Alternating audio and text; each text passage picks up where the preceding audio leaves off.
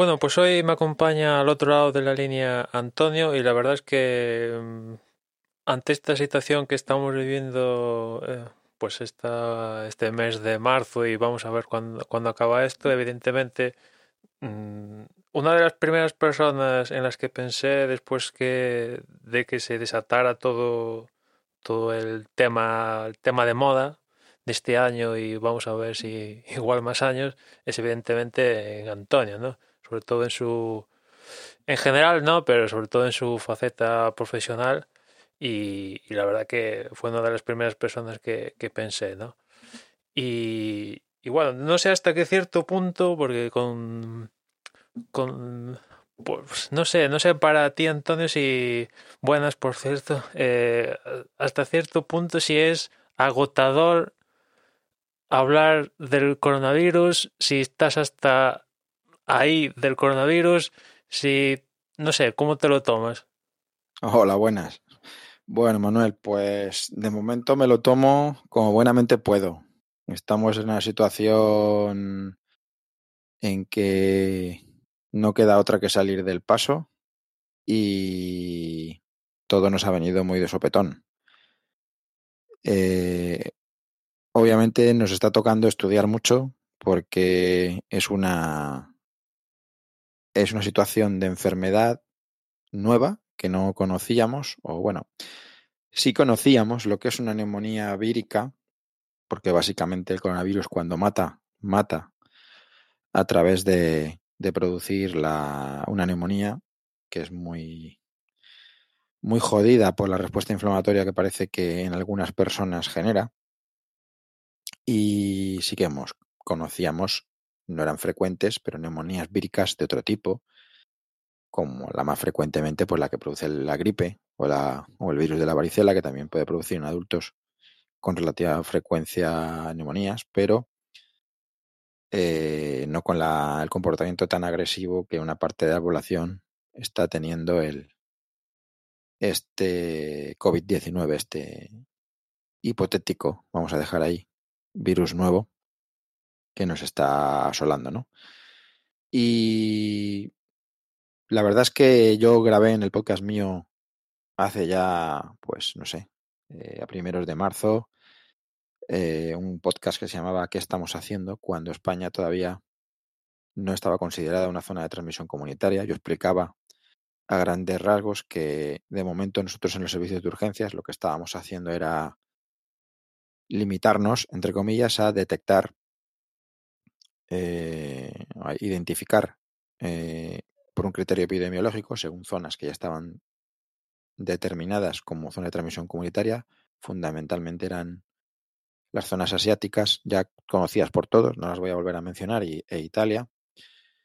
Eh, y en base a, esos criterios epidemiológicos, cuando había síntomas de infección respiratoria, pues se hacía una consulta de sanidad sobre, sobre la pertinencia o no de pedir la prueba del virus este. Y a partir de ahí, bueno, se valoraba el caso, en concreto la gravedad de cada caso. Pero no era el circuito sistemático, que si quieres ahora yo, intentando no ser muy extenso, eh, explico cómo se está funcionando, ya que hice, hice un podcast de qué, qué, estamos haciendo cuando no éramos zona de transmisión comunitaria, puedo explicar un poco ahora qué se está haciendo cuando ya somos una zona de transmisión comunitaria, es decir, de transmisión masiva en toda la comunidad, como lo ha sido China, como, como, como lo es China, como es Italia, y como ya está siendo prácticamente pues cualquier país de Europa y, yo creo que, que, del mundo, ¿no? Entonces, eh, sí es agotador en el sentido de que es una enfermedad nueva y que tienes que estar estudiando prácticamente a diario porque van cambiando cosas, van cambiando cosas en el protocolo de, de manejo, en los criterios de diagnóstico, aunque ya hay unos criterios muy, muy bastante, muy definidos para manejarte en la práctica, pero cambian. Con el paso de los días hay pequeños matices que cambian, sobre todo en, en los criterios para clasificar a los pacientes eh, y sobre todo cuando necesitan el verdadero problema del coronavirus es cuando no te deja respirar, cuando te produce una insuficiencia respiratoria y hay que ver si tienes, eh, vamos, qué posibilidades de, de, de, de, de recurrir a un tratamiento de oxigenación para superar esa neumonía tan agresiva, porque realmente tratamiento en sí no hay. Ahora mismo no existe tratamiento para la neumonía por coronavirus, todo lo que hay es experimental, no hay nada de tratamiento para, esta enfermedad, salvo quedar en los casos más graves, en los casos que matan, porque producen una insuficiencia respiratoria muy grave que afecta a la membrana del alveolo capilar, del, del pulmón, y ahí en esa membrana alveolo capilar es donde se produce el paso del oxígeno desde el pulmón a los glóbulos rojos, desde el alveolo al glóbulo rojo. Eso es lo que se llama la oxigenación. Y justamente la neumonía por el coronavirus, el problema está ahí, en que hay una inflamación en esa membrana alveolo capilar que impide que el oxígeno pase al glóbulo rojo. Por lo tanto, se dice que los enfermos por COVID que tienen suficiencia respiratoria son hipoxémicos, son fundamentalmente hipoxémicos. Quiere decir que tienen el oxígeno bajo, no hay oxigenación de la sangre, porque una cosa es la oxigenación, el paso del oxígeno desde el pulmón al, al glóbulo rojo, al hematíe, que es el que transmite, que es el que eh, reparte el oxígeno por toda la circulación, para todos los tejidos y órganos. Y el otro concepto es la ventilación, que es la eliminación del CO2, del dióxido de carbono, es digamos la inversa. Entonces el COVID no es un problema de ventilación, es un problema de oxigenación y por lo tanto son hipoxémicos y por lo tanto las maniobras, o sea, o la, las, las posibilidades que tenemos de ventilar a un paciente suelen fracasar, no suelen funcionar, porque ventilar al paciente significa eliminar el CO2, no, no oxigenar. Y para oxigenar hay pocas, eh, tenemos pocas alternativas en un caso grave que no sea relajar, dormir al enfermo, intubarlo y conectarlo a un respirador. Entonces, otras cosas que hay intermedias, otros tratamientos que hay intermedio entre colocarte simplemente oxígeno en unas gafas nasales o en un dispositivo no invasivo a pasar ya a, un a algún tipo de aparato que te ventila de forma no invasiva, es decir, sin la necesidad de que estés dormido intubado, no funciona. La ventilación no invasiva no va bien cuando es un problema de este tipo. Y por eso nos encontramos que la mayoría de los casos, cuando el paciente se pone muy grave, requiere ser intubado y requiere ser conectado a un respirador y por lo tanto tenemos el cuello de botella que seguramente tú conoces, todo el que escuche este podcast conoce cuáles son las circunstancias mm, en cuanto al desbordamiento de los servicios que, que se están encontrando en las unidades de cuidados intensivos en todos los hospitales o en la práctica totalidad de los hospitales del país al no disponer de suficientes máquinas para, para, para conectar para, para los pacientes que hay que intubar y tenerlos todos conectados a los respiradores. No hay suficientes respiradores, ¿no? Porque otras alternativas que son no invasivas, que no hace falta poner el tubo, eh, no van, no sirven, no, no, mejoran y además lo que te hace es perder tiempo. Eh, y un paciente, pues en caso de un COVID grave, todo el tiempo que se pierde de no dormirlo y conectarlo, entubarlo y conectarlo a un respirador, es pérdida de posibilidades que tiene el enfermo. Luego, si quieres, podemos hablar un poco ya, con un montón de series que hay publicadas, un poco cuál es la historia natural de la enfermedad, cómo, cómo es el periodo de incubación, qué porcentaje de pacientes pueden presentar síntomas, en qué gravedad, en qué levedad, en cómo pueden evolucionar, porque ya se han, se han descrito como unas como cuatro o cinco patrones clínicos y con unos porcentajes bastante aproximados. Pero sí, a la primera pregunta que me he enrollado, porque esto es de rollo, pues sí, hasta la coronilla sí, pero estamos en una situación de que esto cambia cada día. Por fortuna, en el terreno mío particular, yo trabajo en un hospital que es un hospital comarcal y de momento no estamos teniendo el, problema de, de estar tan desbordados como lo que, está, lo que se está viendo en grandes hospitales de grandes capitales, grandes ciudades, ¿no?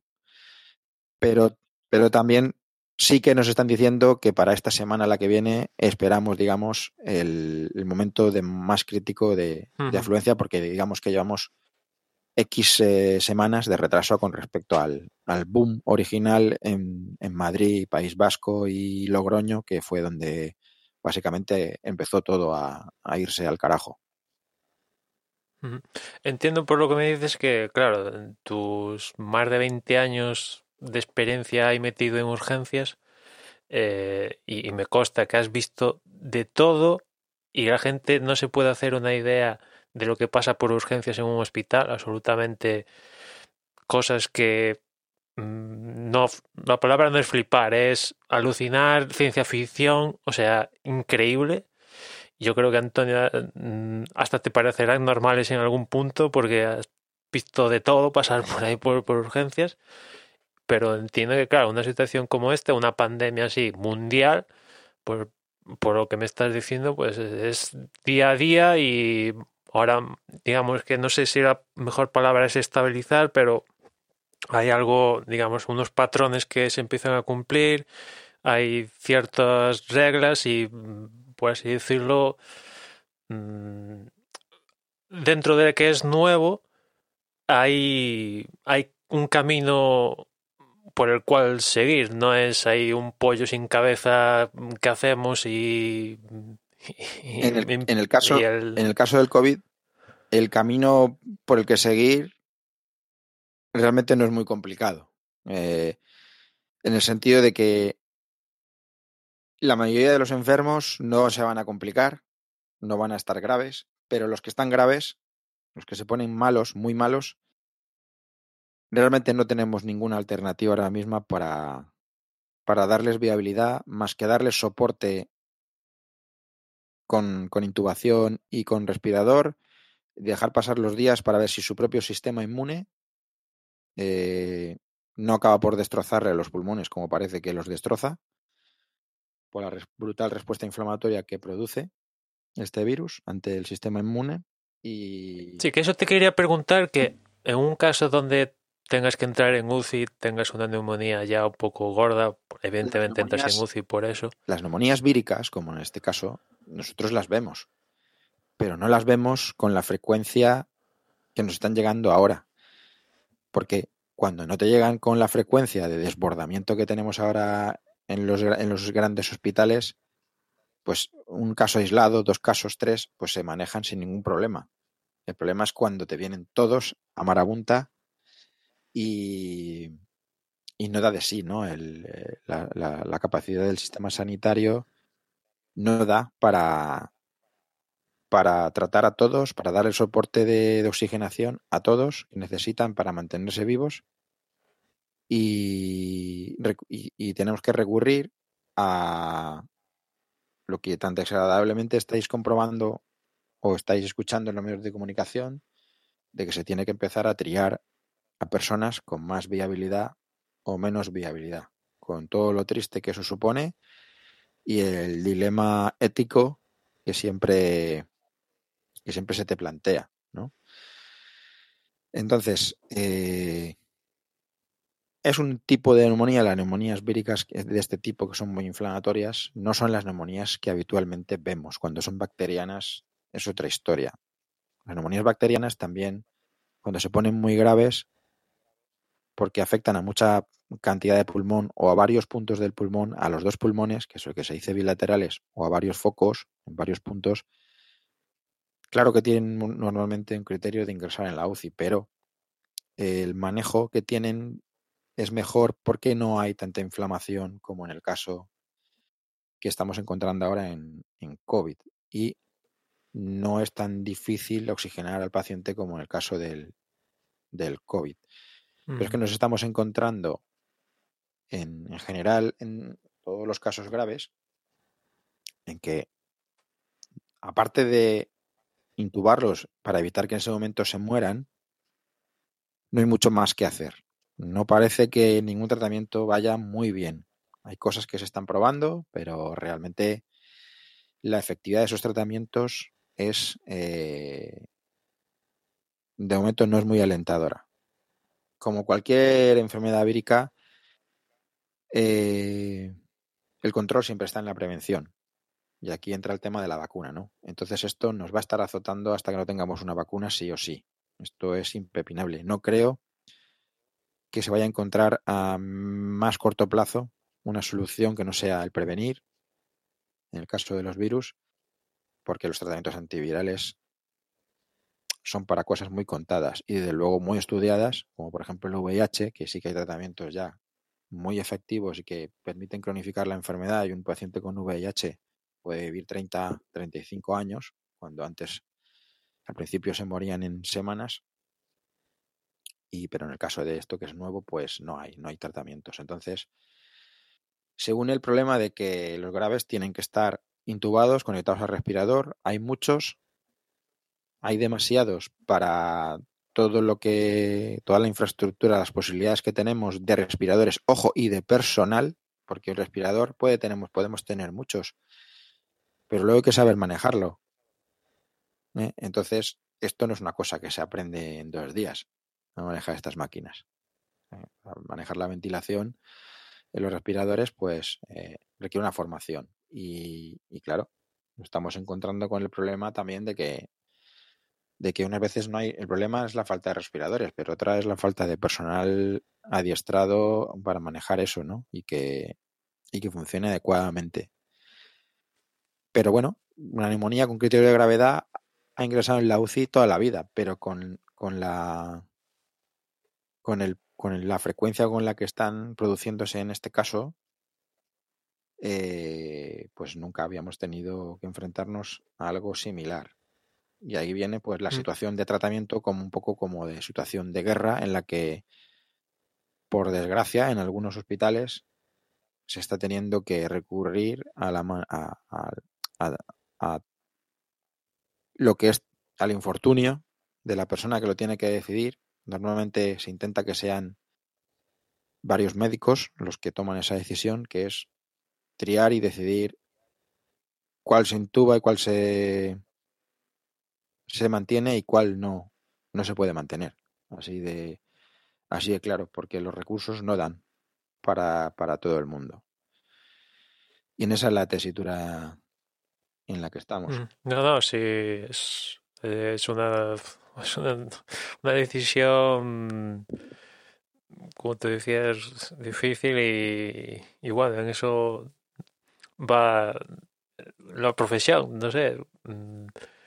Nosotros pues, es- eh, ahora mismo poco más podemos hacer que aguantar el temporal. Eh, yo no quiero en este podcast, y menos porque es tu podcast y no es el mío, aunque lo considero un poco mío también, pero no deja de ser tu podcast.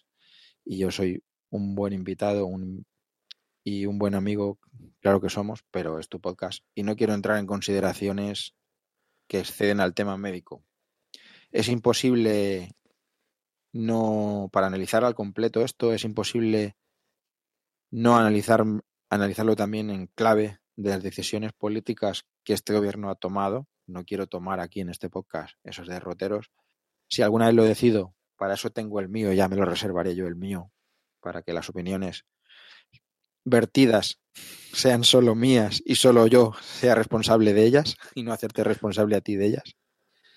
Eh, pero, claro, eh, estamos en esa tesitura de, de situación. Aunque no tenemos un enemigo visible, es una situación de guerra y en una situación de guerra pues hay que tomar decisiones difíciles y se trata ahora mismo de salvar el mayor número de vidas y a la hora de salvar eh, de las posibilidades que tienes de salvar, tienes posibilidad de salvar 10 porque tienes 10 respiradores, pues tienes que elegir las 10 personas que a criterio, con más criterio de justicia, eh, por su situación de base y por la viabilidad, por la esperanza de vida que puede tener, es así de duro decirlo, pero en eso consiste básicamente el famoso triaje, en decidir qué personas tienen una esperanza de vida mayor y se pueden beneficiar de sostenerlas. Y gente que no se espera que tenga una supervivencia a mucho tiempo pues con todo el dolor de, del corazón, tienen que ser, entre comillas, desahuciadas. Es fuerte, pero es en la situación de guerra, de emergencia, que es lo que ahora mismo se vive, pues, en los, en los puntos, en los focos muy calientes que hay, sobre todo en Madrid eh, y Barcelona. Que es la, Sí, porque ahí donde estás tú en Murcia creo que es la comunidad de momento con menos, Mira que sigo todos los, casos. sigo los datos todos los días, pero justamente hoy que estamos grabando, así me has cogido un poco así el salto de mata para grabar, no tengo el dato. La cosa se había disparado ya eh, del orden de, de ya por cerca de 60 o 70 personas en UCI en toda la comunidad y ya teníamos cerca de 30 fallecidos. Esto, claro, dicho así, dices, pues que pues esto es, no parece, en comparación a las cifras globales que se ve, y en Madrid que están cayendo a la velocidad que están cayendo, y todo lo que está sucediendo eh, en Madrid, que es auténticamente dantesco, pues sí que es verdad que, que está más controlado. Pero también eh, desde la administración regional nos están manteniendo, que yo no sé si es bueno, en una tensión constante y continua, como que lo peor está por venir, porque digamos que llevamos retraso de casi un mes con respecto a, al foco original. De casi un mes. Sí, sí, sí. Y entonces por eso realmente lo que estamos esperando peor es para esta semana y la que viene. Entonces, vamos a ver, de momento mi hospital es un hospital comarcal en que estamos teniendo casos, estamos teniendo ingresando en media tres o cuatro casos eh, que yo sepa casos ultra graves que de entrada de debut según llega haya habido que calzarle el tubo no hemos tenido. Sí hemos tenido casos de ya tres o cuatro de personas tres creo de personas jóvenes en el orden de los cuarenta y pocos años sin ninguna enfermedad importante de interés que han venido con síntomas típicos. Si quieres, de todo eso luego podemos hablarlo.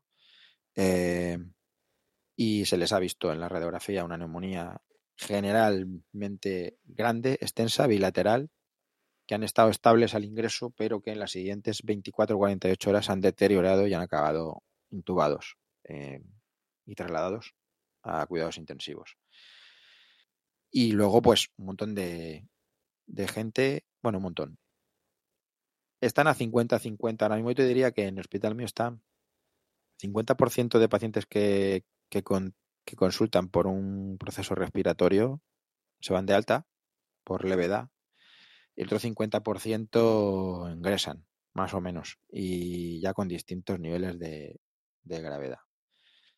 Si quieres, te puedo contar un poco, sabes que te puse por ahí el otro día en, en el grupo que tenemos de la NFL, aunque no, aunque no viene el caso de la NFL, pues es que estamos ahí a veces comentando cosas de, porque no queda más remedio. Un poco lo que es la historia natural de la enfermedad, lo que se ha visto es que cuando se produce el contagio, eh, sabes que hay un periodo de, de incubación que, que, bueno, que se ha dicho Mm. que básicamente son 14 días, ¿no? Entre 2 y 14 días, aunque se ha visto que va un poco más allá. Entonces, los cuatro o cinco primeros días, en general, cualquier persona que se contagia no va a manifestar ningún síntoma. eh, va a estar asintomático, lo que sí la palabra es asintomático. Los cuatro o cinco primeros días. A partir de entonces, ¿qué puede pasar? Puede suceder en un porcentaje que llega más o menos al 30%, eh, vas a seguir asintomático. Te vas a contagiar, pero eh, no vas a manifestar ningún síntoma, absolutamente ningún, ningún síntoma. Eh, por supuesto, eh, no va a haber mortalidad ninguna en ese grupo y al cabo de unos 14 días sí que es verdad que, que ya deja de ser contagioso y esa persona parece que desarrolla inmunidad. Esto llega a casos leves, los más leves, los asintomáticos, no, no solo no leves, sino realmente indetectables, porque son asintomáticos. Y aquí es donde se encuentra un montón de niños, niños, muchos niños. La, mayoría de los niños les pasa esto, que es que, lo pasan y asintomáticos, con el gran vector de contagio entonces en que se convierten, ¿no? Para los adultos. el grueso de, de pacientes, más de la mitad, el 55% más o menos, a partir de ese cuarto o quinto día de incubación, van a manifestar síntomas leves, leves moderados. Entre la siguiente semana, del día 5 al día 10-11, pues síntomas leves de catarrales. Tos en mayor o menor medida, tos seca, puede ser también con, mucosidad, aunque más frecuentemente seca. Eh, no tanto eh, una falta de aire, no tanto el, el encontrarse fatiga y fiebre, fiebre pues en mayor o menor grado, con mayor o menor grado de postración. Cuadro catarral a cuadro ya tirando más a gripal, en el sentido de que te deja más machacado de dolores y fiebre alta y te, y te provoca peor estado así de general, ¿no? Entonces, esto es prácticamente 50-55% de, de las personas que van a manifestar síntomas. Eh, en este grupo, fíjate que ya estamos en un 50 más un 30, un 80% sumarían estos dos grupos, tampoco se va a registrar mortalidad. Pero sí que es verdad que se ha visto que más allá de los 14 días, este tipo de gente que desarrolla síntomas leves, moderados, hasta los 20-21 días pueden seguir siendo contagiosos. O sea que ya no son 14 días, con lo cual ya nos vamos a tres semanas. El tema del aislamiento y el tema del, cuidado, ¿no? Con, con no contagiar. Eh, tenemos entonces que básicamente el 80% realmente no van a tener problema de mortalidad ni de gravedad. ¿eh? Pero luego tenemos lo que nos queda ahí, que es un 10-15% de, de población en que ya tiene más problemas, desarrollan síntomas severos en el sentido de que ya peor estado general, fiebre más alta, fiebre que no eh, responde bien al tratamiento sintomático y sobre todo cuando aparece cuando aparece la fatiga, cuando aparece la, lo que se llama el término en los médicos la disnea, que es la dificultad para respirar. Eh, y esto pasa a partir del quinto día, del quinto al octavo. Eh, normalmente estos ya casi todos van a venir con fiebre y estamos viendo que el día clave normalmente suele ser el día 7.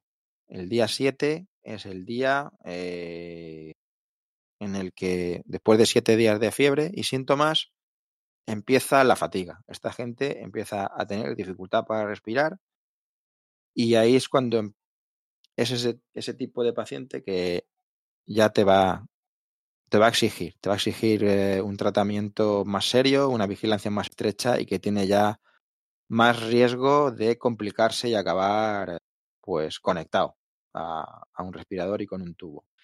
Eh, de este 10% de población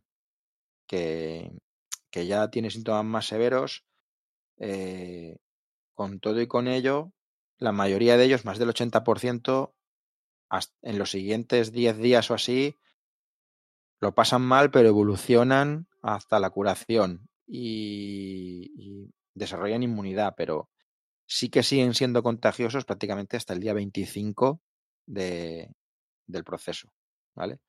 Pero ya de este tercer grupo, un 15% se tuercen. Se tuercen bastante hasta el punto de tener que darle soporte con respirador y normalmente no van bien. Normalmente de este grupo mmm, se tuercen y no acaban, y la cosa no acaba bien. Eh, la mayoría evoluciona, se está viendo que evoluciona en peor hasta la muerte. Y nos queda un pequeño grupito de, de 5% que estos directamente el primer día, o sea, a partir del cuarto quinto, cuarto, quinto día, que, hemos dicho que, que, no se muestran síntomas ni nada, ya a partir de, entonces de enseguida vienen ya chungos, vienen ya con síntomas muy severos y, y requieren de, de, casi de entrada, casi de entrada, casi en el, mismo, en el mismo momento, en la misma atención inicial, un soporte ya respiratorio del tipo que sea. Y sí que estamos viendo que, os está viendo que, que a partir del 20-21 días es cuando se decide las cosas.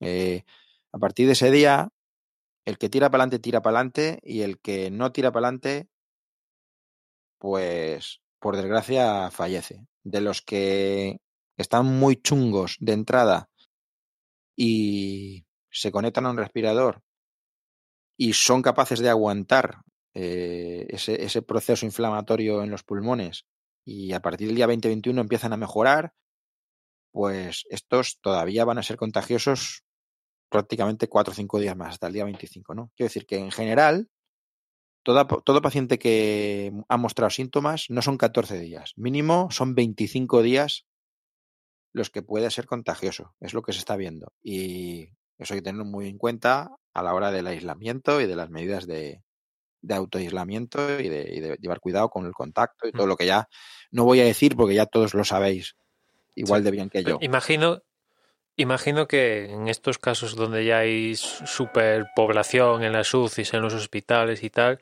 imagino que ya se está dando en esa escala que, que me decías, eh, el paciente que evoluciona favorablemente, que aún sigue aún daría positivo en el test, uh -huh. si evoluciona favorablemente, pues hay que quitarlo del hospital claro, y que en cuanto, pase el resto en casa. Claro, en cuanto se le puede quitar el respirador, se puede extubar, se desescala, igual que se escala el tratamiento de oxigenación hasta el máximo posible que admita el paciente dentro de los criterios que tenga de escalar el tratamiento de oxigenación, vas desescalando en el momento que se pueden extubar y aguantan eh, con soporte no invasivo, pues los que se van curando pues van saliendo de la UCI y ese respirador pues se va se va um, utilizando para, para los que siguen necesitando, lo que siguen llegando. Eh, las altas se dan cuando el paciente está estable, después de salir a UCI, pasar otra vez a planta de hospitalización normal. Eh, y el criterio es, pues, hay una serie de criterios, pero básicamente que ya no tengan insuficiencia respiratoria por los análisis, por las gasometrías, que las analíticas vayan ya mejor y que sobre todo estén 72, 72 horas normalmente sin fiebre y no necesitando ya oxígeno para irse a la casa ni nada, ¿no? pero sin medicación hay en esos casos, Antonio, sin medicación en esos casos, o sea, o si sigue, yo qué sé, mm, igual digo una tontería, ¿eh? eh Como te digo, medicación. Hay unas pautas experimentales que son habrás, no no me, habrá... me, refiero me refiero cuando pasas a, a planta eh, ya está si no, yo qué sé un paracetamol o sigue sí, tiene. digo a la hora de medir la fiebre se le mide aunque esté no, medicado no se van a ir de alta hasta que no estén dos o tres días sin fiebre.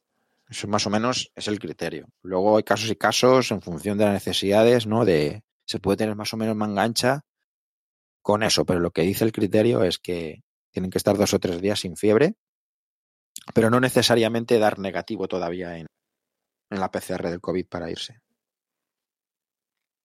Pero me refiero, es esa fiebre, por ejemplo, eh, es una fiebre que miras estando teniendo algún medicamento para bajársela o el, el, cuerpo está limpio y se la miras y dices, mira, pues en tres días sin medicamento. Sí, cuando ya, cuando ya se va viendo que está sin fiebre, se retiran los antitérmicos y se aguanta sin antitérmicos, aguanta sin medicación, es cuando se puede ver que, que se le puede dar, dar el alta.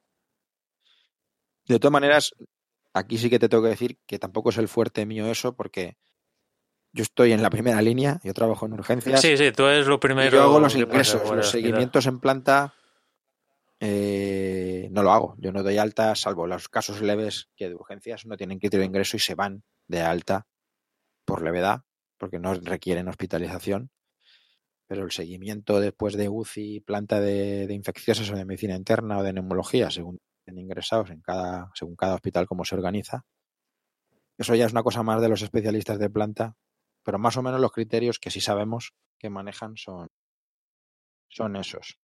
Claro, yo los criterios que me los criterios que mejor yo controlo son los que nosotros seguimos para para valorar sí, para la y cómo los se mete el circuito de, de, de urgencias que sí. Pues yo un poco te doy unas pinceladas, te explico un poco el manejo, cómo es, que es bastante sencillo, porque realmente ahora cualquier persona que consulta en urgencias por síntomas de infección respiratoria se considera caso posible de COVID-19. Cualquier persona que va al hospital que diga en la zona de admisión que tiene algún síntoma respiratorio, tos, fiebre, Síntoma de infección respiratoria, fiebre, tos, dificultad para respirar, básicamente eso, eh, se considera caso, caso posible. Habrá que despistar, habrá que hacer el estudio que convenga en cada caso, pero son casos posibles todos, incluso las altas que se van por síntomas leves, todos se van con su informe de caso posible. Y luego podemos entrar en el tema de las pruebas, de las PCR de COVID, porque y el por qué no se está haciendo a todo el mundo es porque es imposible hacerles a todo el mundo. Y el criterio que tenemos es enfermo como caso posible de COVID porque tiene unos síntomas que son compatibles con el cuadro clínico, porque tiene un análisis compatible, porque tiene una radiografía que indica que es un patrón radiológico de COVID, una neumonía por COVID. Eh, si tiene criterio para ingresar el paciente en la planta, ya no te digo si va directo a la UCI, ¿no? Pero bueno, si se queda en el hospital, se le hace la PCR del virus. Se le hace la PCR del COVID. Se le hace la PCR de los virus de la gripe, influenza A y B. Y se le hacen los antígenos para el neumococo y la, legionela, y la legionela en la orina, que son para descartar otras posibles causas de neumonía, las más frecuentes, sobre todo el neumococo. Luego vienen neumonías y son neumococos, no son COVID estamos encontrando que el neumococo sigue estando ahí como el gran rey de las neumonías. Ahora está de moda el COVID, pero. claro, sí, eso es algo que te quería, algo que, te quería preguntar que ahora, evidentemente, el, foco se lo lleva el COVID, este, el coronavirus, se lo está llevando todo, se lo come es que ahora parece que ya que el enfermo que no tiene COVID no tiene glamour, ya no existen otras enfermedades. claro, claro, pero la, gente, sigue tristemente malos por otras cosas Claro. Se están viendo un poco apartados, ¿no? De... Seguirá habiendo. Tristemente seguirá habiendo ataques al corazón, derrames, eh, roturas de pierna, etcétera, etcétera, imagino. Claro, ese es el tema también, que, que, que parece que eso ya no tenga. No. Parece que eres un enfermo como de segunda categoría. COVID positivo es que no, no tienes glamour, ¿no? Un poco lo digo en el plan, entiéndaseme, que no lo digo con a cachondeo. Me refiero a que esto está tomando tal cariz, tal, tal magnitud que, que parece que en urgencias solo vemos COVID y no es así. En urgencias seguimos viendo todo el resto de cosas que antes del COVID veíamos y la gente también muchas veces viene por cosas que necesitan cuidados intensivos. Obviamente el ejemplo más claro pues es un infarto al miocardio, un infarto corazón o un ictus que requiera cuidados intensivos, ¿no? muchas más cosas, accidentes de tráfico, politraumatizados. Ahora hay menos porque como la gente está en su casa, hay menos accidentes de tráfico. Pero bueno, hay. Sigue habiendo gente que con politraumas y que requieren a lo mejor cuidados intensivos después de una cirugía, de un accidente, ¿no? Eh, al final las Pero aún así en esos casos, eh, no sé si será complicado si, porque como esto se contagia con una facilidad pasmosa, claro, eh, mm, yo qué sé, voy a urgencias porque mm, he resbalado en casa, se me ha roto el pie, igual esto contagiado, yo qué sé. Eh, claro, esa disyuntiva en urgencias, ¿cómo te lo planteas? O sea... Eh, ya te digo que el criterio de detección es que tengas, vengas por síntomas de infección respiratorio y te quede y tengas y estés tan malito que tengas criterio para hospitalizarte. Entonces te mm. vamos a buscar si tienes el virus, pero si no, no te lo vamos a buscar. Es, así, de, crudo, pero, pero es así de, cierto. No, no, si hubiera que tal, estaría más colapsado de lo que imagino. va, sería imposible. se van con su informe de alta como caso posible, con tratamiento sintomático y seguimiento para atención primaria, pero no se les pide la PCR, no se les pide la detección del virus. Solo se pide, solo se hace detección a los casos que tienen criterio para ingresar porque sea una enfermedad respiratoria descompensada o porque directamente sea una neumonía. En el caso de los pacientes que son sociosanitarios, de residencias y todo eso, ahí sí que se les pide porque ahí sabemos qué problemática hay con el, con el contagio. Sabemos de sobra lo que está pasando con los viajecitos de las residencias. Si somos, si somos personal sanitario y tenemos síntomas, tenemos que hacer la PCR, tenemos que detectar, pues si somos positivos, quitarnos de en medio y no contagiar a la gente que viene a vernos a nosotros para que nosotros les veamos, pero solo si tenemos síntomas. Pero lo podemos estar pasando asintomáticos. Claro, claro, no, eso, eso me refería, que los asintomáticos, este porcentaje este porcentaje que decías tú. Y sistemáticamente a los sanitarios no se les detecta si son portadores o no son portadores, solo cuando hay síntomas. Pero esto es un criterio que no es clínico, es un criterio que es de recursos, económico, las cosas hay que decirlas como son. No es lo recomendable, pero es lo que hay, lo que maneja la mm, administración. Imagino que lo recomendable, lo recomendable y en un mundo ideal sería todo el mundo a pasar por un test y... Lo recomendable es, ya se ha dicho por activa y por pasiva, que por algunos han explicado muy bien qué es lo que había que haber hecho mucho antes de cuando el gobierno, entre comillas, empezó a tomar medidas. Eh, se tenía que haber hecho detección masiva y haber dado a la gente para evitar el contagio masivo. Desde el punto de vista que no se hizo eso, es imposible ya parar la, propagación que es prácticamente exponencial. Entonces ahora estamos, lo único que queda es el quédate en casa es, es, contención a tratar de minimizar la destroza que ya, que ya la tenemos. Y no sé, ayer que llevábamos cerca de 7.000 muertos, que tampoco quiero entrar a valorar esas cifras, solo te diré que yo, yo personalmente no me las creo, creo que habrán más, te lo digo así de claro. No, no, si van a 800, a ver, parece que hablamos de estadísticas y tal, pero 800 los medios siempre hablan de casos, de casos, de casos de COVID, pero nunca le ponen el apellido, que son casos detectados. Cuando hablan de casos, se habla de casos detectados, pero es que hay un montón de indetectados que van a pasar. Enfermedad. Mm, van a pasar el virus, a lo mejor sin enfermedad, sin síntomas, y no se van a detectar nunca. Entonces, las cifras. No, no, sí. Las cifras hay que interpretarlas muy sui Sí, eh, no, no, si aquí las cifras, a mí también las cifras estas que dan, por ejemplo, si entran en España, en China, me parece ridículo las cifras que dan, pero... Mm, pues mira, el primero que miente es China y después de China está mintiendo Italia y después de Italia está mintiendo España y mentirá Estados Unidos y mentirán todos.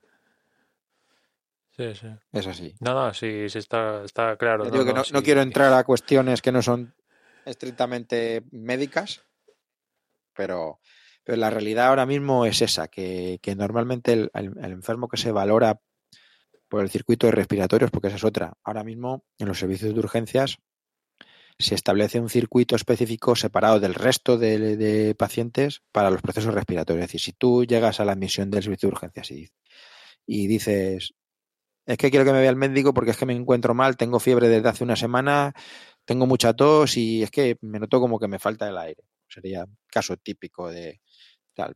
Eh, ¿Eso es, ¿Eso es qué es? ¿La zona sucia? Claro, la famosa zona sucia. Establece un circuito de respiratorios. Por ahí ya a, ti se te va a llevar a otra sala de espera distinta que al resto de otro de los que consultan, pues por eso, por el erguince, por el dolor de tripa, por lo que, por cualquier otra cosa que sea, que no tenga que ver con síntomas de infección respiratoria, va a un circuito eh, que se llama un circuito paralelo, un circuito de respiratorios, que es lo que se ha hecho tan famoso por ya sabes tú quién, eh, de zona sucia, ¿no? Sí. Y ahí es donde cuando te toca tienes que estar pues con tu EPI preparado para recibir. te, quería preguntar si ya en alguna guardia te ha tocado pasar por la zona sucia y si de ser así, si en tu caso particular eh, tienes tu EPI, tus gafas, tu tal, o no, o tienes que montarte un lo que tienes a mano. O de momento, en tu caso particular, tienes tu equipo. En mi caso particular, cuando hemos, esto hemos empezado, llevamos dos semanas funcionando el circuito de respiratorios. Y normalmente cuando llegamos por la mañana tenemos que llamar a supervisión, supervisor de guardia o el supervisor de enfermería de tu servicio, si es un día normal laborable, para que te facilite el EPI en el momento en que ya tienes un paciente y tienes que entrar. Si llegas, empiezas la guardia o el turno y no tienes de momento, aguantas para no cambiarte, porque esa es otra. Horas con eso puesto, mm, cuidado ahí. Em, y cuando ya te llega el primero, pues normalmente tu entrada lo pides cuando llegas para tenerlo preparado. Cuando te llegue el primero te vistes y lo estamos, lo estamos pidiendo y se nos está dando, pero pero no te diría que con escasez, pero que tampoco sobran, ¿vale? Nos piden que por favor optimicemos el uso del EPI y digamos que estiremos un poco el uso. Lo que estamos haciendo, pues es que ya eh, lo ideal sería eh, un EPI por cada enfermo que ves. Pero eso no es viable. Entonces tú cuando entras a zona sucia, lo que hacemos es, pues uno se cambia y tira dos, tres, cuatro horas lo que aguante, viendo lo que, lo que llega, mientras uno lo pueda ver. Si la cosa aprieta, nos metemos dos y ya pues trabajamos en... Claro, es otra cosa que, te quería preguntar, que imagino que los sanitarios que están en la primera línea, claro, eh, creo que no se está hablando mucho de esto, que es la carga vírica, que imagino que con, se puede ser que en un día tú ves tantos casos que te das el caso que te contagies, tengas tanta carga vírica. Por eso hay que ponerse un EPI. Para reducir la carga viral. al final, claro. por mucho que tengas, que, hagas Iron Man. la carga viral es la pues, clave de todo, pero como no, no solo en el COVID, en cualquier enfermedad vírica. ¿eh? Lo que pasa es que a ver, en términos bélicos, no es lo mismo que te, te invaden un millón de soldados que 100 millones de soldados. Es así de mm. claro. Entonces, si te entran 100 millones de soldados, la probabilidad de que te ganen la guerra es mayor que si es un millón solo. Eso es la carga viral. ¿Vale? Entonces, tus soldados, tus leucocitos, tus linfocitos, que son los que tienen que luchar contra el virus, pues si, si tocan a uno para... Si, tiene que cepillarse a 200 virus, cada uno no es lo mismo que si tiene que cepillarse a, a, a 200.000. Quiero decir que el número de copias del virus que te que accede a tu que, que, accede a tu torrente sanguíneo, a tus tejidos, eh, pues claro que, que, importa. Y si encima es un virus que se está viendo que, que, induce una respuesta inflamatoria tan, tan eh, descomunal, todavía es más importante porque a más carga viral tú vas, tienes más probabilidad de responder mm, de forma, de esa forma tan desmedida como parece que responde el sistema inmunitario, hasta el punto de que, claro, tus células defensivas mm, van a por el virus, pero es que en la batalla destrozan el terreno. Y cuando, cuando el terreno es la membrana por la que tiene que pasar el oxígeno para vivir, pasa lo que pasa, que se crean, digamos, para que lo entiendas, ahí unas cicatrices, unas fibrosis, que es que te, que te, te quedas. Si como las neumonías son tan extensas, es que te quedas sin pulmón eso también te, quería preguntar, que evidentemente, imaginémonos que, que sales de esta, pero quedas con secuelas, ¿no? Los casos graves, lo más normal, ya digo que yo ahí no tampoco soy el experto en valorar eso, pero sí que se está viendo que dejan fibrosis pulmonares importantes. Los casos muy graves que sobreviven seguramente queden con secuelas muy importantes, incluso muchos de ellos pueden necesitar un trasplante de pulmón. O sea que la cosa mm la cosa tiene su miga. Depende de la cantidad de tejido que te, que te afecte, pero es que son neumonías que se están viendo las graves, que son muy extensas, afecta a una extensión de pulmón bastante grande, además son bilaterales. Entonces, eh, claro, es que es, el tema es la respuesta inflamatoria tan fuerte que en otro tipo de procesos infecciosos al pulmón no hay tanta inflamación como la que se produce aquí. Y tiene una, unos parámetros de afectación al sistema inmune que no son los habituales eh, de las infecciones bacterianas. Sí que se parece mucho a, o se parece un poco a lo que es el VIH en el sentido de que te merma determinado tipo de soldados ¿eh? Eh, que tú tienes para combatir ese tipo de infecciones y, y por ahí digamos que te activa otro tipo de, células que son las células que se llaman células asesinas y macrófagos, que son las que, digamos, detectan las células que están mal, que están invadidas y las destruyen. Y luego llega el macrófago y, la destroza a esas, se lo, se lo come, ¿no? Lo elimina, digamos, elimina esos residuos. Eso es lo que eh, está haciendo que, que se jorobe la membrana del, alveolo. Ese proceso inflamatorio intenso ahí en la membrana, esa lucha intensa que hay de las células, de los linfocitos asesinos, los, soldados eh, que tenemos sanguinarios contra las infecciones externas, eh, que van a saco y van tan a saco que, que, se cargan al virus, pero se cargan también al órgano. Y ahí está el problema que estamos teniendo con este tipo de, neumonías. Mm. Después, eh, claro, tú eres uno de los muchos casos en España que evidentemente pues vas a urgencias tal, pero en casa pues tienes a, a tus, a tus hijos y tal. Y no sé, eh, porque la peque, pues seguramente estos tiempos que corren para ella lo vivirá como un pasaje de la historia, ¿no? Pero los otros chavales que tienes en casa, pues para, ellos lo están viviendo, ¿no? Y, y, han visto a su padre, pues toda la vida yendo al hospital, ¿no? Haciendo su trabajo, guardia. Y no sé si te han manifestado, mmm, no sé, en algún sentido de, porque ya van creciendo, ya tienen una edad Imagino que. Pues tiene uno 14 eh, y otro 12. Pero todavía. Aún son. Todavía son un poco niños. Son un poco niños todavía. Sí. Y yo la verdad es que tampoco les cuento mucho las miserias. ¿Sabes? E intento un poco quitarle ya al asunto. Y tampoco no preocupar. Y luego, pues claro, vives con la incertidumbre de que tú tomas tus medidas de precaución para no contagiarte, pero realmente yo no sé ahora mismo si me he contagiado o no. No sé si soy COVID positivo o no. Yo no lo sé porque yo llevo ya dos semanas metiéndome en la zona sucia, pero yo de momento no he desarrollado síntomas como para pedir a riesgos laborales que me hagan una PCR para ver si estoy contagiado o no. Yo cuando me meto a zona sucia exijo mi EPI, mi EPI completo.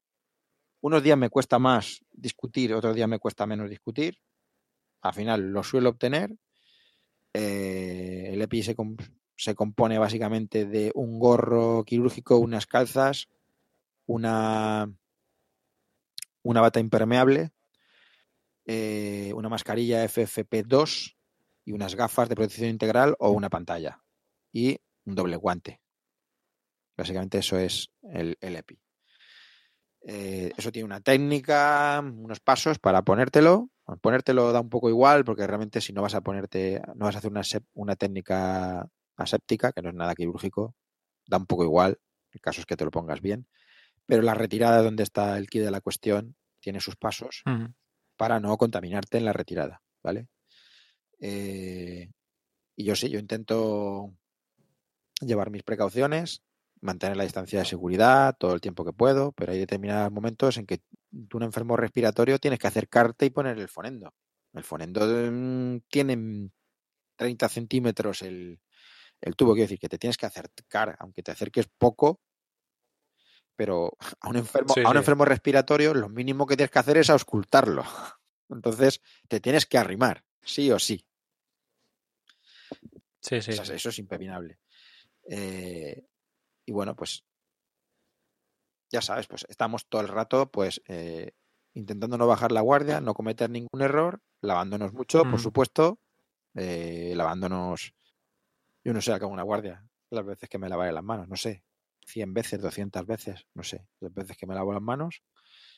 Y, y luego tratar. Pero ya a, a, ti, a ti imagino que ya te saldrá solo casi, ¿no? Ya lo tendrás hasta automatizado y.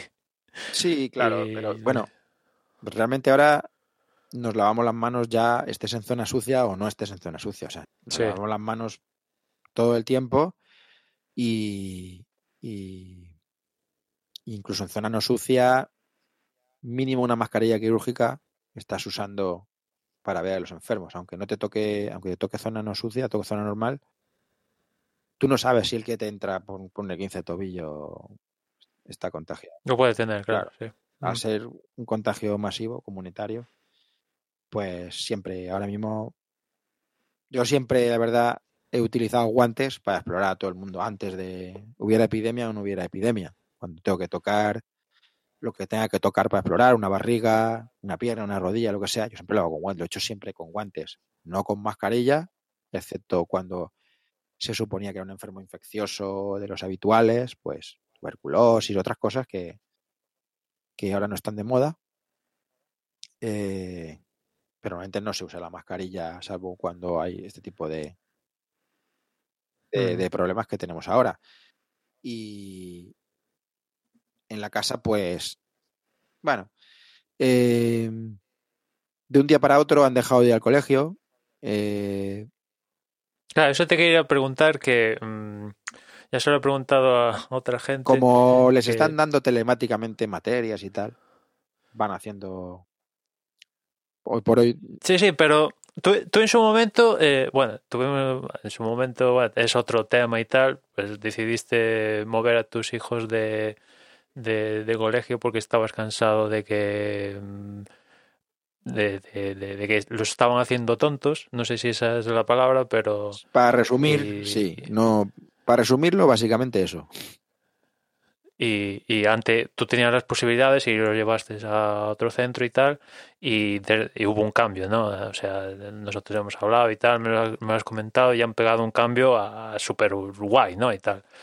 Y, y lo que te quería preguntar es, eh, ahora me decías que tenían que 14 y 12, Sí, si no voy mal, eh, es si, si entienden por qué no van al, al colegio y están en casa. sí, ellos, Porque claro, ellos lo entienden, entienden, yo ¿no? se lo he explicado. Obviamente no se lo he explicado con el nivel de todos, ¿vale? Pero sí que les he explicado que es una cosa seria y que no estamos saliendo a la calle es porque el tema Sí, es en serio. Básicamente que esto no es vacaciones, creo. Eso. O sea, el concepto de Esto que es esto no es que vacaciones y les a la venga. explicar, pero cuesta que capten la idea.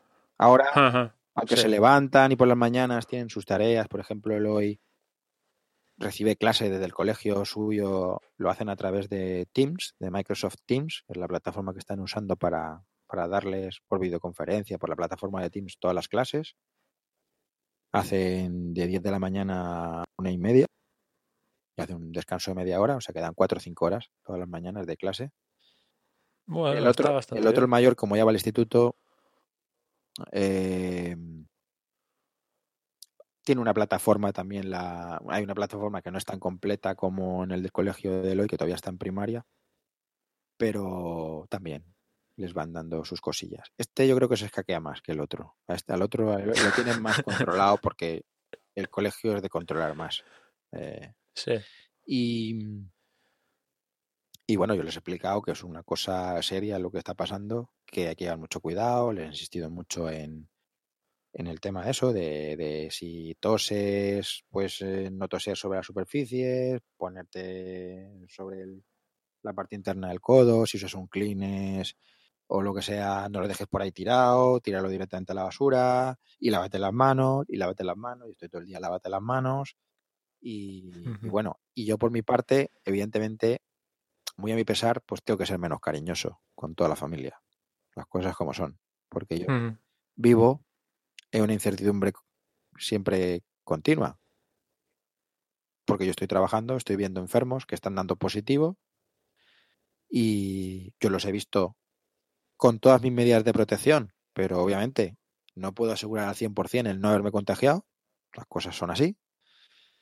Eh, y claro, pues intento ser menos cariñoso. Yo soy el que aquí intento todo el rato lavarme las manos y lo de no tocarte la cara, la nariz y tal es muy complicado. Tú intenta, Sí, sí. intenta conseguir no cuando te pica el ojo no rascártelo y esas cosas. Es prácticamente está muy bien decirlo, pero es imposible. Es casi, sí, sí, te iba a decir. tener que- el nivel de control sobre tus movimientos, tus, tus actos reflejos, porque eso es un acto, no reflejo, pero un acto involuntario.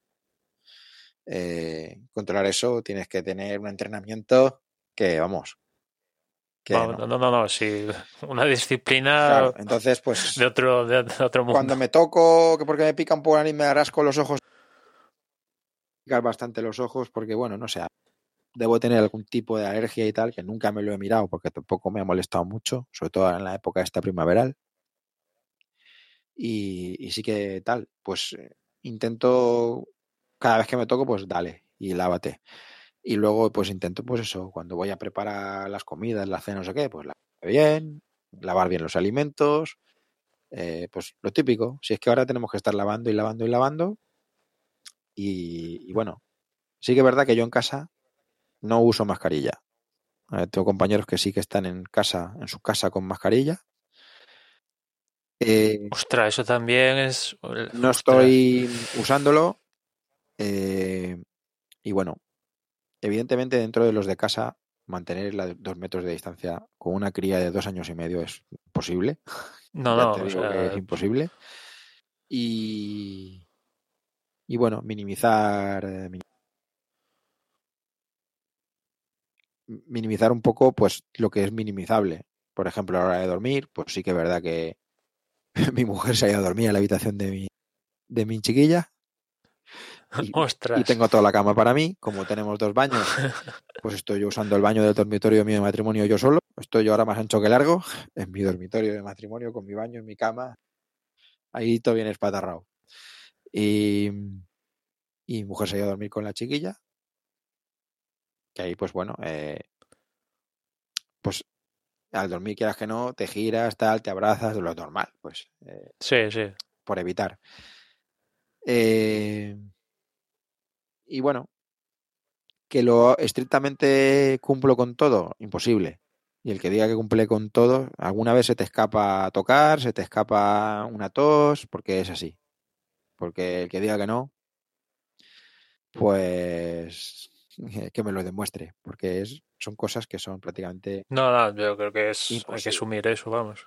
Sabemos que, bueno, el virus es un virus relativamente pesadote, es un virus grandote que pesa y que cuando sale con la tos, los estornudos o las microgotas que se producen al sesear, eh, pronunciar y todo eso, parece que más de metro y medio, dos metros, no. El movimiento parabólico que describen las partículas van al suelo, pero claro, impregnan superficies. Y eso es otra, pues intentar limpiar eh, las superficies así que más se tocan o que eh, una paranoia total. Llega un momento en que no puedes estar. Sí, sí, eso es un poco Llega un momento en que para la, la, no puedes vivir ya. la gente es Sí, sí. Es que es un sin vivir. Me pongo en la piel, me pongo en la piel esta que tiene, ahora no me acuerdo cómo se llama, este patrón que están limpiando cada dos por tres y, Sí, los, y tal, los, imagino los que TOC, los obsesivo compulsivo, bipolar. sí, imagino que estarán en crisis, bueno, en una burbuja, ¿no? O sea, me, me imagino y digo, sí, por un lado guay, porque la casa está como, o sea, ahí puedes hacer una operación a corazón abierto, pero Tengo yo un auxiliar en Eh, el, en el hospital que debe tenerlo, porque cuando estoy en la zona sucia, estoy tal, y, y cada dos por tres me está tirando con el, me tira el, sobre la mesa y sobre tal. Estoy escribiendo, y teclados de estos de PC de mierda, estos de son PC, y sobre el teclado le echa. Eh, Digo el que, vas a sí. fundir el teclado. Me da lo mismo, yo lo limpio. Y le tira el, el fluflu a la pantalla, al teclado, a la mesa, al ratón, a todo. Me limpia el bolígrafo. Me... Bueno, bueno, tengo gente que me cuida. La verdad que tengo gente que, que me cuida. Sí, sí, al menos. Y, Y, y sí, sí. y nada, ¿Y el móvil también, ahora en la guardia, Eh, pego, lo lavo, como, lavo la funda, lavo la pantalla, como tiene el protector de pantalla, la funda, pues le tiro con la hidroalcohólica ahí, pues seis o siete veces por guardia. Estoy todo el rato puesto de guantes. Al final estamos todos un poco paranoicos y sí, es una cosa que mientras yo no me haga una PCR no lo sé, pero yo siempre he pensado que tengo que asumir el contagio. La verdad es que cualquier persona que estamos ahí tenemos que asumir el contagio. Pero de todas Y lo formas, que tenemos pero es de que todas tratar formas, de protegernos lo mejor posible por el tema de la carga viral, recibir la Sí. menor posible y también pues eh, pensar que vamos a estar fuertes para pasarlo asintomáticos o con los mínimos síntomas. Pero claro, claro. eh, en donde yo trabajo, complicado estar a salvo al 100%. Es imposible. Es imposible. Tenemos que asumir No, no, nuestro trabajo. eh, no- a mí no me han puesto una pistola para que me dedique a esto y en estas circunstancias me toca asumir el riesgo que me toca asumir. Y tampoco me puedo ir a vivir a una cueva aislado en el monte. No, no, evidentemente. No, no. No, te iba a decir que mm, te podrías hacer la prueba, pero quien te dice que hoy la haces y mañana te dicen que, Si no tengo que síntomas, negativo y, si no tengo síntomas y- no me la no, hacen. pero digo, no, no, pero digo, en el supuesto de te la hacen, mañana te dice negativo y en el mismo momento que te hacen negativo, pues ya te acabas de contagiar. y, O sea, en cualquier momento. Obviamente. pues, o sea- Eh, mira, pandemia significa, así la definición chusquera es todo Dios se va a contagiar. Eso es pandemia. ¿Vale? No, y, y te iba a preguntar que con toda tu experiencia ya que, que estás viviendo todo esto y tal, eh, va- vamos a jugar a Nostradamus, pero imagino que ya, ya me lo decías al principio que, mm, que esto tiene pinta de que va a ser un proceso largo y... Mientras no haya vacuna, cuando- vamos a estar jodidos. Exactamente. Es así. Y, y aunque y aunque se rebaje este brote, por así decirlo, Puede haber pues, reactivaciones. eh, claro, eh, rebrotes, porque claro, yo no me canso de decirlo, pero sabemos cuándo ha comenzado esto, pero cuándo acaba, cuándo es el momento que dices, mm, por ejemplo, tus hijos van a ir a la escuela, porque imagino que no, no sé lo que tiene- lo que piensas, pero imagino que que ves que tus hijos este año no van a, a volver No, a pisar el, la escuela. el curso se ha terminado. Vamos a ver, el curso, el curso presencialmente estoy totalmente seguro de que se ha terminado. Vamos. Sí, Falta sí. que lo confirme la consellería, que no sé si lo hará en abril o en mayo. Eso se acaba. Creo, ¿eh? Pero bueno. Presencialmente, en cualquier caso, podrán alargarlo hasta junio si quieren. Mira, todos. pero bueno.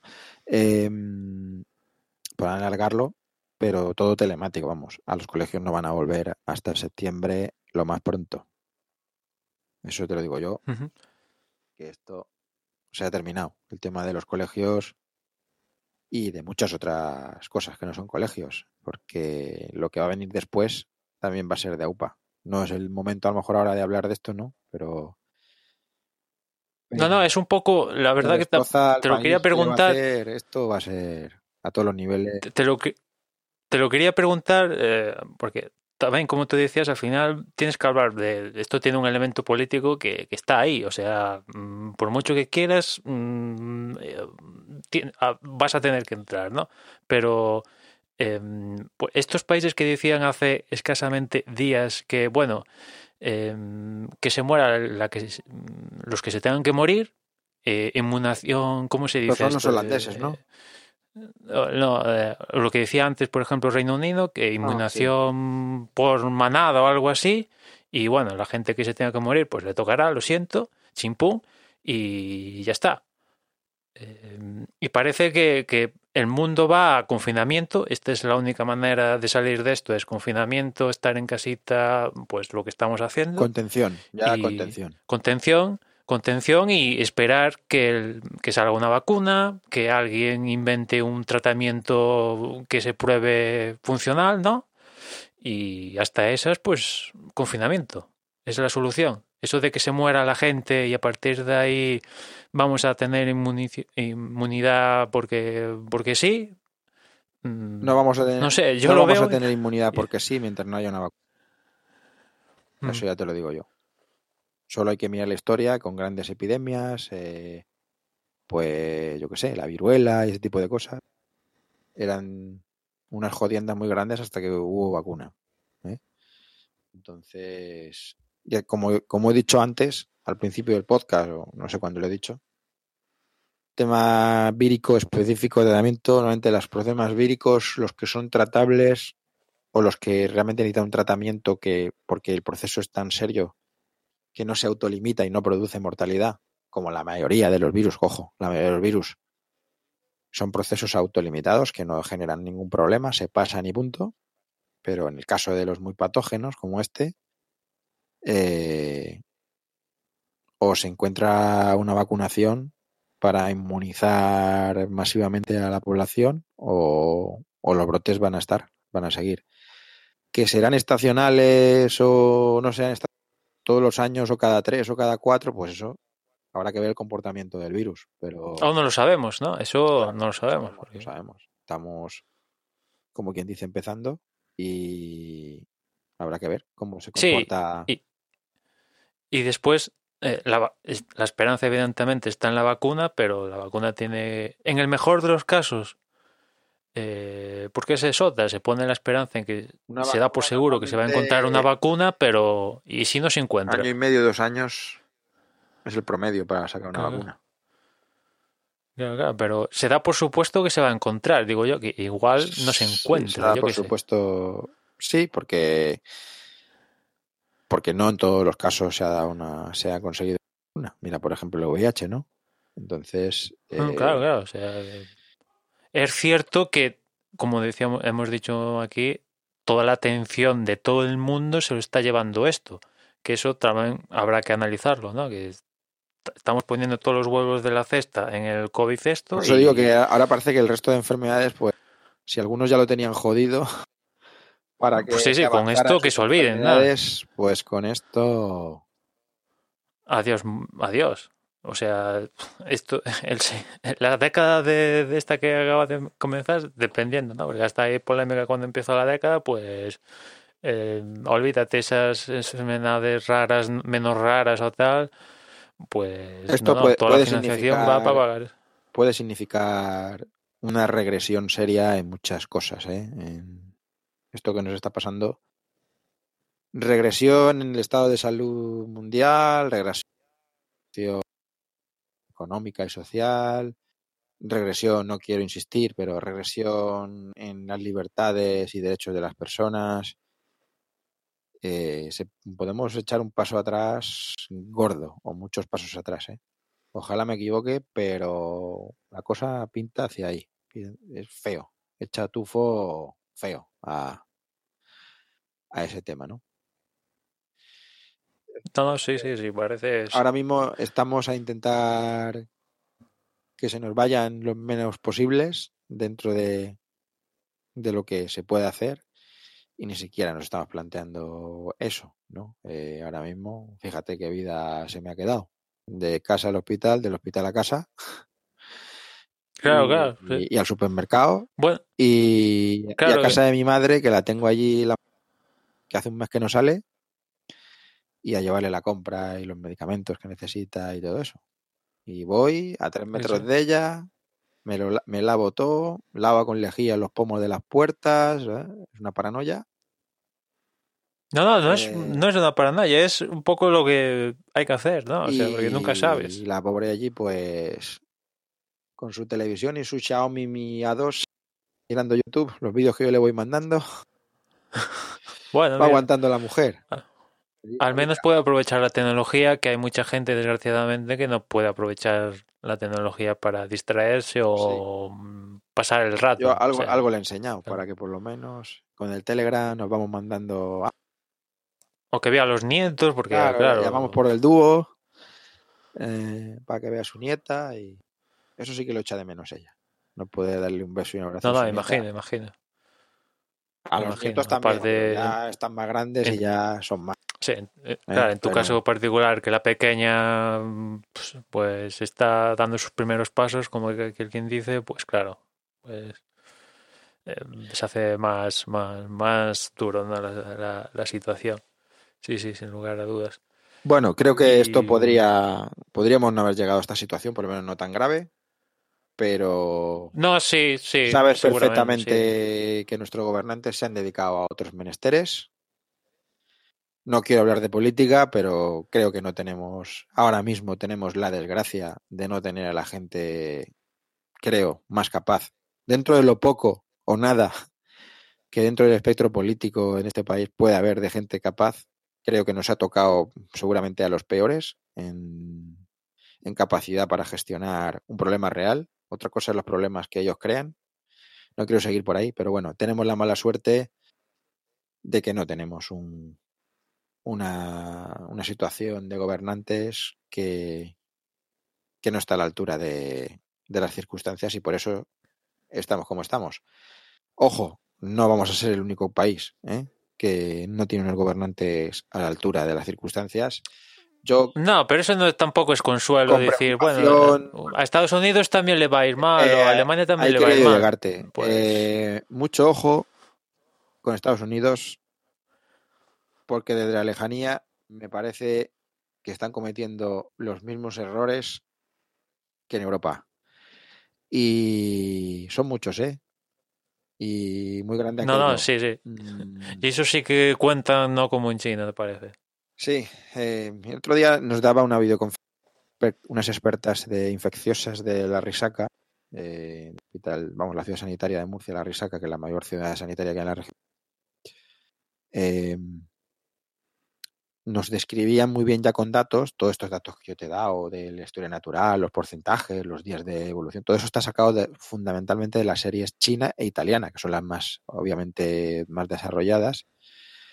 Y los factores de riesgo, las patologías previas para, para, para mayor vulnerabilidad o que son predictores de peor evolución, a las clásicas de pues gente pues ya que esté muy condicionada por sus enfermedades crónicas, enfermos cardiovasculares, inmunodeprimidos, oncológicos, enfermos renales avanzados, enfermos respiratorios crónicos avanzados, cualquier tipo de paciente demenciado, institucionalizado, todo eso, eh, preguntaban, le preguntaban, alguien le preguntaba en la videoconferencia, ¿y la obesidad no es un factor de riesgo para, para evolucionar mal con una neumonía por COVID-19? Y las infectólogas decían que no hasta que publiquen los americanos. En cuanto publiquen los americanos, sí, va a ser un factor de riesgo. Porque ya sabemos que los americanos, 8 de cada 10, están gordos. Entonces, mm.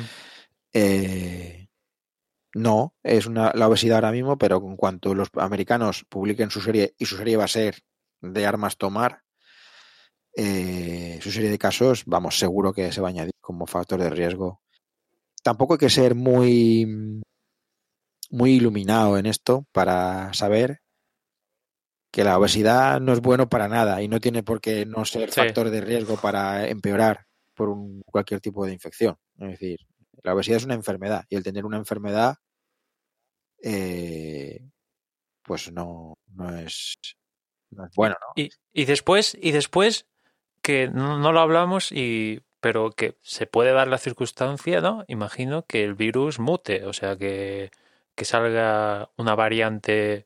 ¿Se puede, ¿se puede darnos la, circunstancia? No, que se dará la circunstancia. ¿Se está dando? Seguro que se dará. Se dará. No entro ya a ver si hay. ¿Cuántas cepas hay de, del, del, coronavirus? Este siete. El, este es el séptimo, creo. De los se conocían seis y este ahora supuestamente nuevo es el séptimo. Eh,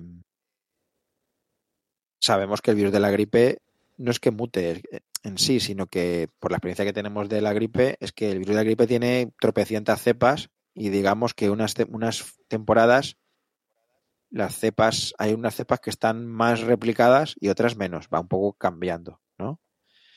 Que cepas, que, serotipos eh, son los más eh, frecuentes. Y en eso se basa la vacuna. La vacuna de la gripe no cubre todas las cepas. Por eso hay unos años que acierta más y, acierta, y otros años acierta menos. Unos años previene más y otros menos.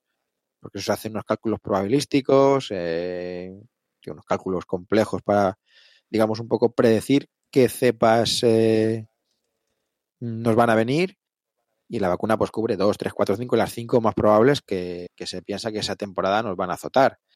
Y hay temporadas que, pues eso hay que temporada, hay, hay años que a lo mejor ha prevenido un 40, otros años un 60. O sea, cambia mucho. Y con esto, pues seguramente pasará, con el virus este pasará exactamente lo mismo. Al final es una cadena de, de ARN, es un virus de ARN, de ácido nucleico, que tiene sus proteínas, sus transcriptasas inversas y tal, y su historieta para hacer replicarse y tal. Y lo bueno que tiene es que al ser de ARN es que no se integra, no queda integrado en el genoma de las células. Los virus son de ADN es peor porque se quedan en tu, en tu ADN. Se, el virus se integra en el genoma de tus células y de vez en cuando pues se reactiva, por ejemplo, un herpes, ¿no? Por eso te salen las calenturas eh, en los labios y todos los herpes o tal, ¿por qué vuelven a salir? Porque el virus no lo el virus una vez que lo coge ya te lo quedas para ti para siempre, integrado en, en, el, en, el, en el genoma. En tus células. Claro, los virus de ARN no. Los virus de ARN tienen que ir hacia atrás para producir sus. No se, no se quedan integrados porque la ARN no es una es un es un ácido nucleico intermedio en la producción de la proteína que codifique esa cadena de ADN concreto, el gen que sea, los genes que tenga. Ahí los expertos, pues ya habrá que ver qué genes tiene el virus, qué, por dónde se le puede meter mano, pero claro, eso requerirá eh, sus años de, de, investigación, que yo que soy clínico, que no soy técnico genetista, ni mucho menos, ni nada de eso, ahí ya me puedo columpiar mucho hablando porque no, no manejo. Y sí, obviamente no es una cosa fija, cambiará como cambian todos los virus. Sí, sí, esto es un campo, los coronavirus estos eh, es un campo novedoso. Al final, el- lo que se está intentando de momento para atacar el virus es, aparte de usar fármacos antivirales, los mismos que se usan para el VIH, porque se ha visto un perfil analítico de provocar caída de linfocitos, o sea, de hacer daño al sistema inmunitario de la misma manera que lo hace un... Eh, lo que se está usando es un fármaco más antiguo que el TVO, que es la cloroquina, la hidroxicloroquina, de forma experimental. Sí, lo de la malaria, ¿no? Claro, ¿y por qué se utiliza eso? Porque básicamente porque el es un compuesto clorado que el cloro lo que hace es bloquea la polimerasa del ARN, es decir, la proteína que hace que se replique la que, que utiliza el conjunto de proteínas que, que utiliza el virus para, para hacer sus copias, para replicarse, eh, bloquea, digamos, a- al constructor de la cadena que tiene, ¿no? ¿Qué pasa con la cloroquina? Que, que bloquea la polimerasa del ARN, pero no solo la del virus. Blo- bloquea la de todas tus células sanas también. Tiene muchos efectos secundarios. Es una cosa que se ha usado en la malaria por- para bloquear eh, en, en concreto la, la- el mecanismo, digamos, del, del parásito, del protozoo, del plasmodium, eh, que utiliza para, para replicarse, para replicarse, eh, y se utiliza también en determinadas, determinadas enfermedades eh, tipo lupus, etcétera. Eh, por, por eso mismo, porque hay anticuerpos contra ese tipo de proteína y por ahí se le puede meter mano, pero no deja de ser un tratamiento experimental y de momento los resultados no parecen muy halagüeños. Entonces, Como también el, el de hacer transfusiones a gente que se ha recuperado, transfundir que plasma, también plasma, porque tiene tampoco es la solución. plasma que Sí. tenga anticuerpos, pues Sí, que ahora se está probando del todo, imagino. Bueno, no, no, no creo que creo que no sean factibles en el sentido de que tampoco va a tener suficiente. Incluso si fuera efectivo, puedes tener plasma para, pues plasma tienes, pues eh, para gente que tiene sangrado y tal, se utiliza la de que sangra y tal, muchas veces se le pone plasma para revertir un sangrado porque tengan tocado los factores de la coagulación y tal. Y eso se puede hacer en algún caso seleccionado, pero masivamente no, es- No, no, es ya, una, solu- no es una no, solución. La solución ante una un virus así siempre es desde la prevención. Es decir, desde la vacunación y que tu cuerpo desarrolle la inmunidad para que en el momento que se produzca la infección por el virus activo, tú ya tengas un ejército bien preparado para darle matarile. Básicamente es, si miras el calendario vacunal de cualquier comunidad autónoma, todas las que hace tantos años que se, que se ponen, es por eso, porque todos tienen la, la misma base, la de inmunizarte previamente la infección para que cuando vas a coger la infección, que se asume que la vas a coger, pues no te afecte. Sí, sí, no. No, no, sí, se basan en, en eso. Bueno, entonces, no sé si quieres comentar alguna cosilla, alguna cosilla que te queda en el tintero. Pues podríamos estar hasta No, no, ya, ya, aparte de a pasar mañana. hasta, hasta la próxima década podríamos estar aquí hablando, pero, Sí, bueno, pero si no, no sé, más que comentar yo, si te queda a ti, te viene alguna duda más, porque esto es tan complejo comentarlo que No, no, claro, sí, o sea, dudas, pues no lo sé. único es pedirle paciencia a la gente que, que, bueno, que la parte del quédate en casa, quizás de lo poco que, que se le puede decir que el gobierno está haciendo bien, pero porque ya no le ha quedado más remedio. Eh, porque a lo mejor se podía haber hecho lo del quédate en casa, pero siéndose más, habiendo hecho detección muy precoz y habiendo sido más selectivo sobre qué casos se tienen que quedar en casa. Pero bueno, al final, es, ante una cosa mm, de transmisión tan, tan exponencial, tan, con tanta facilidad, tan contagioso, no hay otra que confinar. Y el problema es la saturación, ¿no? De la saturación, el del borde de los servicios sanitarios.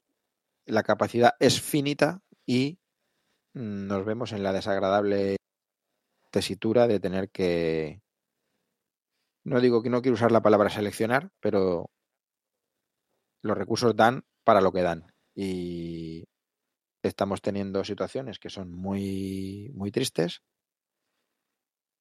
En el país, eh, en determinadas ciudades, mucho más, como lo que está pasando en Madrid, que es, que es una cosa demencial.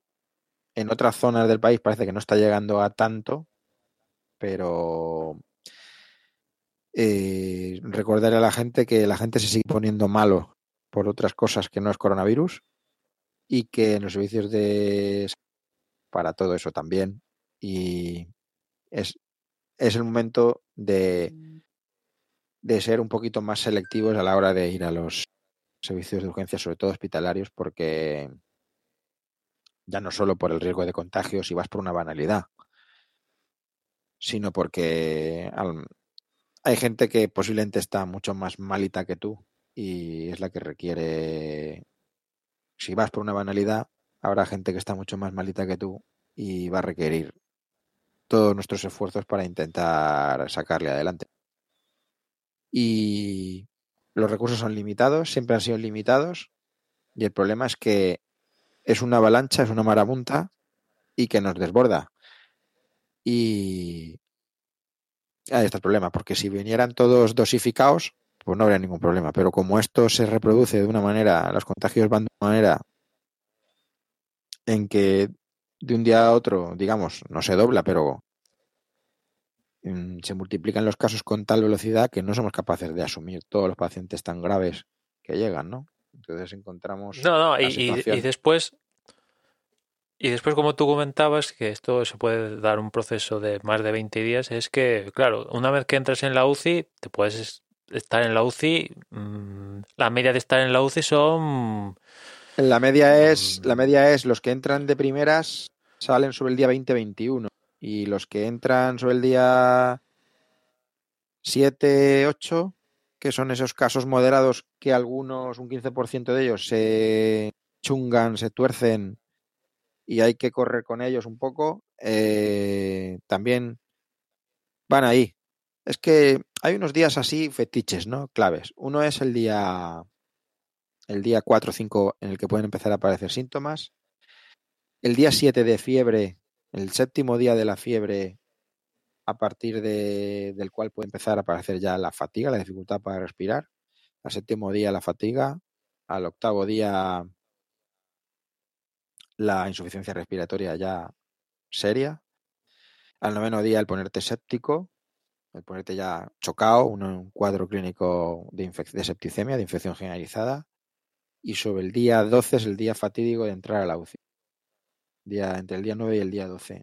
Y suelen salir, para bien o para mal, sobre el día 20-21 y, y seguir siendo contagiosos hasta el día 25. Esto, a ver, mm, que nadie se lo tome de forma matemática, ¿de acuerdo? Estos son estimaciones de, de recoger un montón de casos, lo que no quita para que haya una persona que salga en cuatro días de la UCI y otro en 40, ¿vale? Pero el promedio. Normalmente al día 2021 la cosa se ha decidido, para bien o para mal. Pero entonces si ingresas en el día 12 pues el promedio es casi dos semanas de cuidados intensivos. Mucha tela. Eso es mucha tela. Mucha tela cuando son tantos. Y todos al mismo tiempo. Sí, claro. Claro, claro. Y teniendo en cuenta que hay otros enfermos que Claro, además eso, claro. Además eso, claro, además eso. Pues nada, Antonio, únicamente mm, que ya sé que lo haces, pero cuídate, tío, y... Lo intentamos. te mando un abrazo virtual, te mando un abrazo virtual y, y, nada, que os cuidéis en casa y, nada, que, que pase esto lo mejor posible y, nada, seguimos en, contacto. Pues nada, pues, pues muchas gracias, eh, mucho ánimo para todo, para ti, para mí, para todo el que escuche este podcast. Y estamos en una situación jodida en la que no queda más que tirar para adelante todo lo que se pueda. Hay que estar fuertes, fuertes de cabeza, fuertes de moral y cuidarse, cuidarse. Em, si estás fuerte, estás cuidado, estás te alimentas bien, haces ejercicio, insisto, es muy importante estar sano para, para minimizar las posibilidades de que esto te, lleve por delante. Y yo sí que, lo único que a todo el que escuche esto y si ve lo que está pasando, eh, lo que a mí sí me, me sabría muy mal es que no sé cuándo vamos a salir de esta, pero si salimos, de verdad, este país, esta sociedad no tiene que olvidar lo que ha pasado. Sinceramente, no tiene que olvidar lo que ha pasado más allá de, del, del, hecho meramente de la enfermedad. Hay que contextualizarlo y si esto queda como un sueño, como un mal sueño, y luego la sociedad seguimos en la misma actitud que estamos teniendo durante 40 años en este país con nuestros gobernantes, es cuestión de tiempo. No sé si un año, dos, o diez, o veinte otra vez volveremos a estar en la misma tesitura que estamos ahora. Tenemos que pensar en cambiar la forma en que se tiene que gobernar este país y sobre todo la capacidad de la gente a la que se le encomienda esa función de, de gestión. Lo dejo ahí como, como reflexión. Sobre todo, no olvidar, porque yo me acuerdo cuando los trenes, los atentados, que fueron 200, 300, ahora están muriendo 700 y 800 al día. Y hay por ahí gente que lo está comparando. Me parece una necedad comparar lo que pasó en un atentado con lo que está pasando ahora mismo. Eh, creo que no, no es de recibo y desde luego lo que no se puede es olvidar quiénes, quiénes han tomado qué decisiones. Pero bueno, cada uno es libre de, con su pensamiento, de pensar eh, lo que quiera. Y digo pensamiento, no ideología, porque estas cosas no entienden de ideología, entienden de humanidad. Y esto es una cosa que tenemos que empezar a considerar mucho. ¿Qué clase de humanidad tenemos en la sociedad ahora mismo, en el año 2020, y no es de ahora? Nos estamos pudriendo a marchas forzadas y hay que pensar todos en cambiar la manera de ver las cosas. Y no me enrollo más. Bueno, pues Antonio lo podéis encontrar en, en Intersectando por vuestra plataforma favorita de, de podcasting, que ahí siga hablando, aparte de este tema, eh, de alguna cosita más por ahí cuando puede y le deja la vida que Yo estoy ahora muy en, en, mi fase más productiva, pero intentamos hacer algo de buenamente se puede. Últimamente hay pocas ganas, la verdad. Eh, ya la imagino, porque uno mm, es igual de humano que, que, los humanos a los que atiende y, y le afectan las cosas. La, uno tiene sus sentimientos, tiene su, su, moral y hay días que la moral está más alta y otros días que no. Y se hace duro, se hace duro la situación porque yo llevo 20 años acostumbrado a ver miserias, pero no sé qué me pasa en Manuel que cada año que pasa lo veo peor. Yo creo que cuando era más joven me afectaba menos ver la miseria de la gente y, y es al revés. Yo cada año que pasa peor. Llevo peor el, el tener que ser partícipe mm. un poco del sufrimiento de, de, las personas, ¿no? Y hay que, hay que tener la cabeza en su sitio y todos los días, hay días que cuesta, hay días que cuesta mucho, pero no nos queda otra porque no me pusieron una pistola para dedicarme a esto y la verdad que a estas alturas de la película no queda otra que tirar para adelante. Y entonces, pues, mm. No queda otra. Así que nada, pues un abrazo muy para todos y, mucho ánimo. Y a la gente que está sabiendo entender, sabiendo entender la situación que tenemos en los servicios sanitarios y se está comportando de, de acuerdo a lo que la situación exige, muchas gracias. Y que nosotros creo que en general eh, la sanidad española se le, se le critica mucho. Yo creo que a nivel general estamos a un buen nivel, pero no somos infalibles, ni somos dioses, ni somos máquinas. Bien, tenemos nuestras limitaciones en todo, en recursos, en, en capacidad también. Y yo creo que en general nos estamos dejando la piel. Los que nos están dejando la piel son otros y que solo hagan ver muy mucho si es que tienen algo de, de humanidad dentro, que yo de alguno creo que ya dudo mucho que la tenga y no, y no quiero volver a, a redundar en ello. Pues nada, Antonio, gracias y nada, eso, cuídate, un abrazo desde aquí y nada, seguimos en contacto. Venga, hasta la próxima. Venga, Habrá que hablar chao. pronto de, del ovoide. Sí, sí, hay que hablar, hay que hablar, porque eso no, no para. Venga, al siguiente grabamos del ovoide y de- cambiamos un poco de tema que a mí me va a venir muy bien. Me va a venir muy bien Va, conectar. Vale, venga, chao. Chao.